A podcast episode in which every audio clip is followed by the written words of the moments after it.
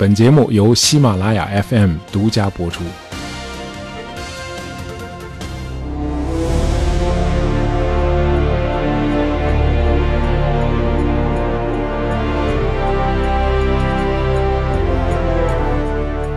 什么是理性的人生态度呢？啊，在我看来，就是学会掌控你能掌控的事情，并且接受你不能掌控的事情。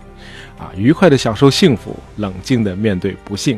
啊，我们可能永远也不会知道啊，在最后一刻，马航三七零航班上那些人们是如何面对灾难的。呃，与马航三七零那架崭新的波音七七七二百 ER 相比。一九九六年七月十七日从纽约起飞的环球航空公司八零零航班是一架老飞机，啊，是七四七幺三幺啊，这是波音七四七的早年版本，已经飞行了二十五年了。啊，我们在第一百三十五期节目里谈过啊，七四七宽体客机是确立波音在世界航空业霸主地位的制胜武器，到今天还在生产。啊，当然，我们今天故事的主角就是那个环球航空八零零航班啊。这架飞机呢是属于七四七的一百系列，号称七四七宽体客机的古典版啊。一九八六年就已经停产了。这款飞机外表看上去还是很现代的啊，可是，在驾驶舱里你看到的全是二十世纪的技术啊，传统的操纵系统和几十个仪表啊，当然不会有今天那种触摸式的啊彩色显示屏啊，那是不可能看到的。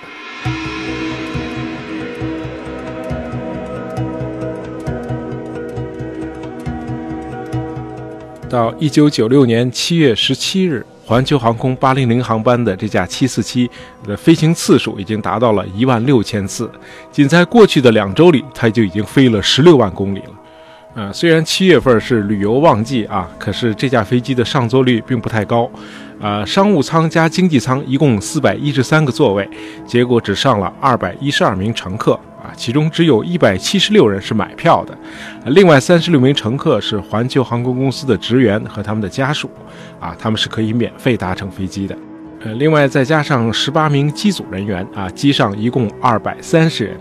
本次航班是从纽约飞到罗马啊，中间在巴黎停留啊，很多乘客都是去巴黎的啊，包括十几名兴高采烈的中学生和他们的老师啊，这些学法语的学生是要搭乘环球航空公司八零零号航班去巴黎度过一周啊，因此孩子们都很兴奋，一路上有说有笑，从大巴上一下来就背上双肩背，拖着行李箱涌进了机场大楼。呃，其实根本就不用跑着进去啊，因为八零零航班的起飞时间推迟了一个多小时。呃，计算机发现有一件行李和乘客对不上号，呃，这表明有个乘客一直没有登机，而他的托运行李已经在货舱里了。呃，自从一九八八年的洛克比空难之后啊，航空公司对恐怖分子有可能安放行李炸弹一直很警觉。这样呢，这个八零零航班就不得不耐心地等待这位乘客，可是一直没等来。于是机长决定把那件行李卸下飞机。嗯，后来才发现原来是计算机出了个 bug，那位乘客早就已经坐在飞机上了。于是行李又被重新搬上飞机。呃，七月中旬正值盛夏啊，在延迟起飞的这一个多小时里，呃，飞机上的空调系统开足了马力，一直在给机舱里提供冷气。注意啊，空调这个细节很重要。等到八点十分，塔台发来指令，八零零航班可以起飞了。八点十九分，长七十米、翼展六十米、重达三百三十吨的庞然大物终于腾空而起。按计划，飞机将在当地时间啊次日上午十点左右到达巴黎啊，因为时差是六个小时，那飞行时间是七小时四十分钟左右。结果，这架飞机只飞了不到十三分钟，就在空中解体并坠毁了。呃，从后来找到的黑匣子里记录的语音判断，灾难是突然降临的。在短短几秒钟内，驾驶舱里的几个人就已经知道他们这次肯定是活不了了。呃，本次航班的机长斯奈德可能比业界的任何一位飞行员都更善于驾驶波音747。呃，飞行员们都尊敬地称他为“七四七教父”啊。什么样的大风大浪都见过，可是今天这个场面让他完全手足无措啊！一切都是在几秒钟之内发生的。先是一声爆炸声啊，接着是一阵奇怪的晃动，同时发出金属撕裂的声音，再接着，这架747就像被砍了头一样，驾驶舱所在的机头和飞机的其他部分彻底断裂开了。断开的机头开始从4200米高空往下坠，而无头的机身却很怪异的继续在爬高。啊，其实也不怪啊，民航客机在到达平流层之前都是处于爬高的状态的。呃，不过很快，无头的机身又继续解体。呃，接下来飞机的一百多万块碎片就像下雨一样从天而降，落入了大西洋。二百三十名乘客和机组人员无一人生还。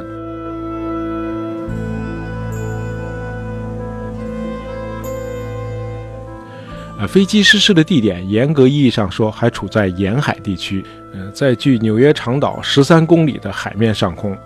呃，长岛是纽约人口比较密集的一个城区啊，因此有七百三十六人声称看到了飞机失事。呃，这些目击者有的是在船上，有的是在陆地上。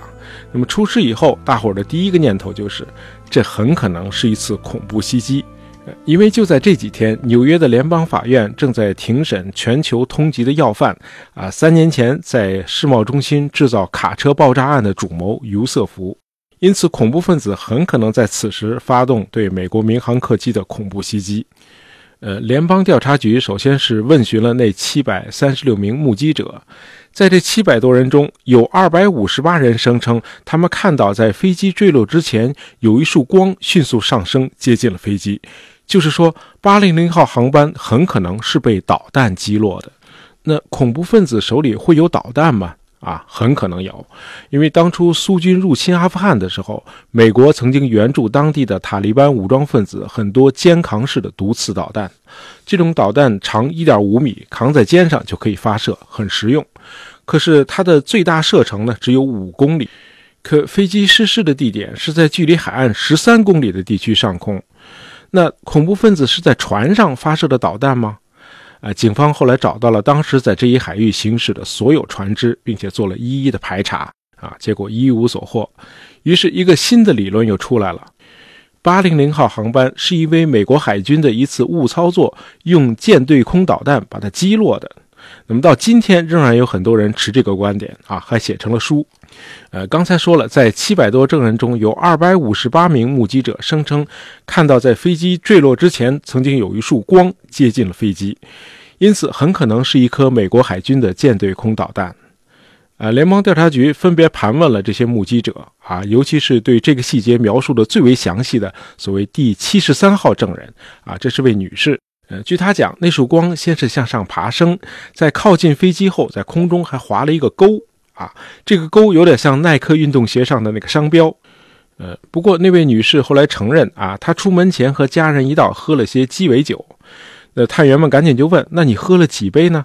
呃，女士说：“我喝了两杯。”呃，即便这位女士受到酒精的影响啊，可能当时的视线有点模糊，但仍然有二百五十七名证人看到了那束光。于是调查转向了军方。啊，其实这个也很容易排查，因为无论是水面还是水下舰只，舰载导弹的数量是确定的，发射一颗就会少一颗。结果一查呢，一颗都没少，而且海军的每一个动作啊，都是要记录在航海日志上的。那到底是什么造成了八零零号航班突然在空中解体呢？呃，看来线索只能在飞机的残骸上找。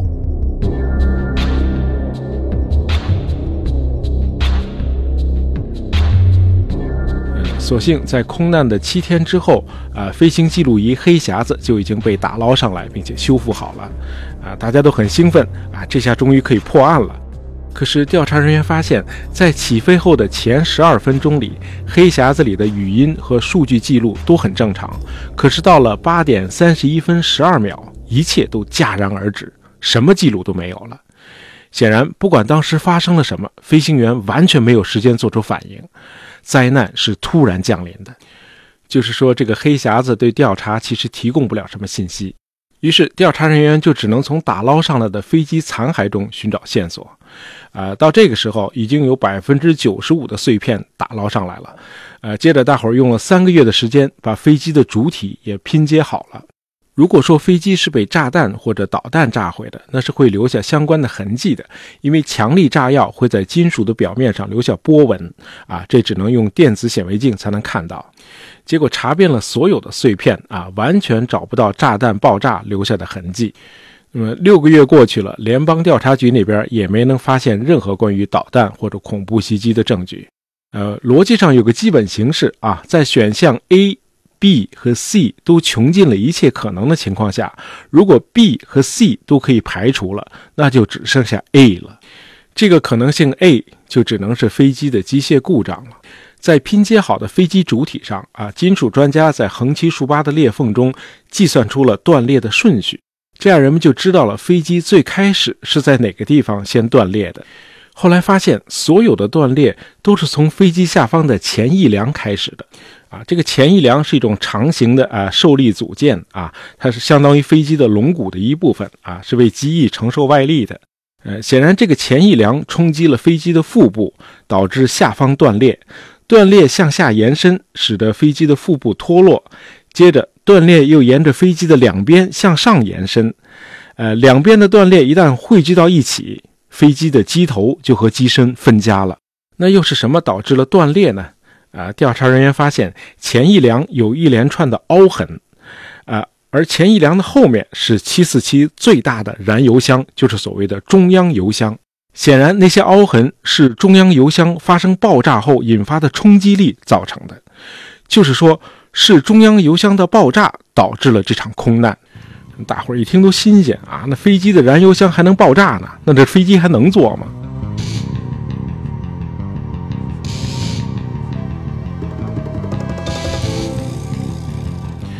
我们补充一个小知识啊，和活塞螺旋桨飞机不同的是，喷气式飞机发动机的燃料不是汽油，而是航空煤油啊。因为对燃气轮机来说，汽油不安全啊，太容易燃烧了；而柴油呢又太黏。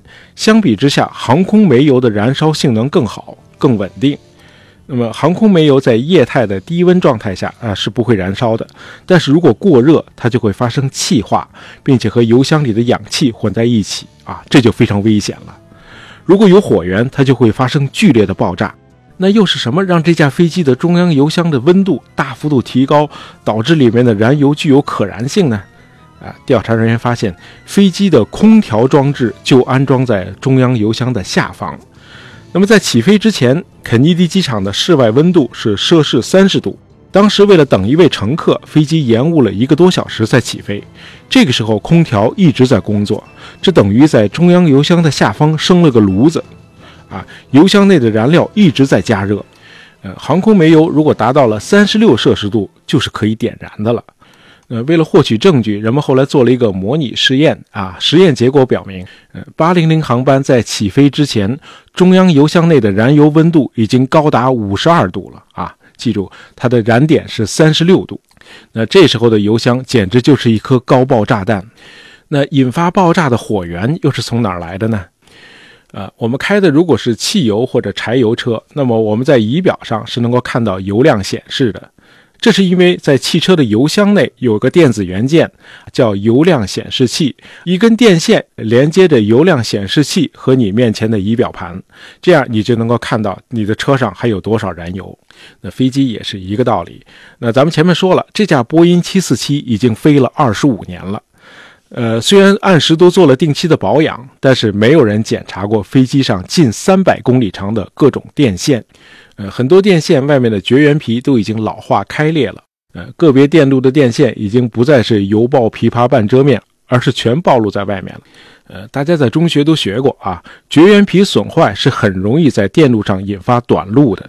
呃，调查人员注意到，油量表的电线刚好和几根机舱照明的电线是捆在一起的啊。这种把电线捆扎在一起的方式，本来是便于检查时理出头绪嘛。可是不幸的是，这些电线的外绝缘皮都破裂了。呃，就是说，照明电路上的高压电流极可能跨接到油量表的电线上，呃，这太容易造成短路了。而短路产生的火花会迅速点燃中央油箱里的油气混合物，引发爆炸。那这个短路真的发生了吗？调查人员还真找到了证据。这个最直接的证据，恰恰是在那个本来认为没什么帮助的黑匣子上找到的。呃，调查人员发现，就在黑匣子语音记录消失之前，背景声音里出现了两次短暂的停顿，啊，每次停顿只有两微秒长，啊，这是个惊人的发现，这意味着飞机上的电路出现过短路现象，而且就发生在飞机爆炸解体之前。就是说，灾难不是突然从天而降的，而是一连串诱因一步步的导致的。好，我们重建一下整个经过啊，在延误起飞的一个多小时里，位于中央油箱下方的空调一直在工作，这样呢就把油箱内的航空煤油加热到了燃点。此刻，油箱里充满了高温易燃的航空煤油和空气的混合物。到了八点十九分起飞时，这架飞机就已经是个可以随时点燃的火药桶了。当飞机爬升到接近四千米的高空的时候，啊，照明电路里的高压电流跨接到了中央油箱外的电线上，然后进入油箱，并造成了短路。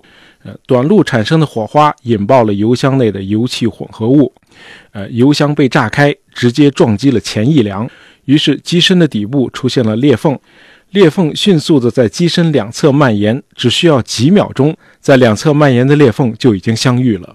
于是机头就和机身分家了，呃，机头迅速的坠落，而机身携带着乘客和其他的机组人员继续爬升，这很可能就是那二百多名目击者看到的向上飞行的那束光。那么爬升到四千六百米上空，机身也开始坠落了。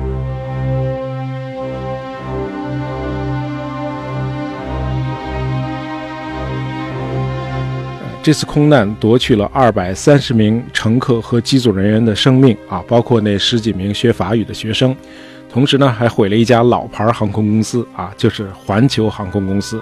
我们今天坐民航客机享受的各种服务，差不多都是环球航空公司在一九五零年代率先创立的。那八零零航班空难发生后第五年，也就是二零零一年，环球航空公司第三次申请破产。并于同年被美国航空收购，从此彻底退出历史舞台。呃，八零零航班的这次空难之后，人们对七四七宽体客机做了很多的改进，比如在中央油箱和空调装置之间加装了隔热层，呃，改进了油箱电线外层的绝缘材料。啊，波音公司还为油箱加设了惰化系统，啊，就是往油箱里加注氮气，减少氧气的含量。啊，我们得承认，虽然偶有空难发生，但是从统计学上看，飞机仍然是最安全的交通工具。呃，直到今天，我每次在机场看到宽体客机，啊，敬畏和信任就会油然而生。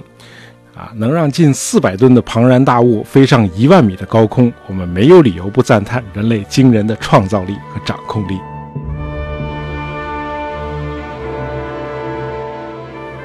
本来是想应听友呃微信下横杠 kz，啊应他的点播啊讲一讲卡扎菲和洛克比空难，呃后来想了想，也许环球航空八零零啊更有科普价值啊，希望你喜欢啊，以后择机会安排再做一期介绍卡扎菲的节目。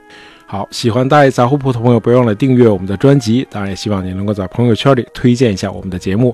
感谢大家收听，咱们下期再见。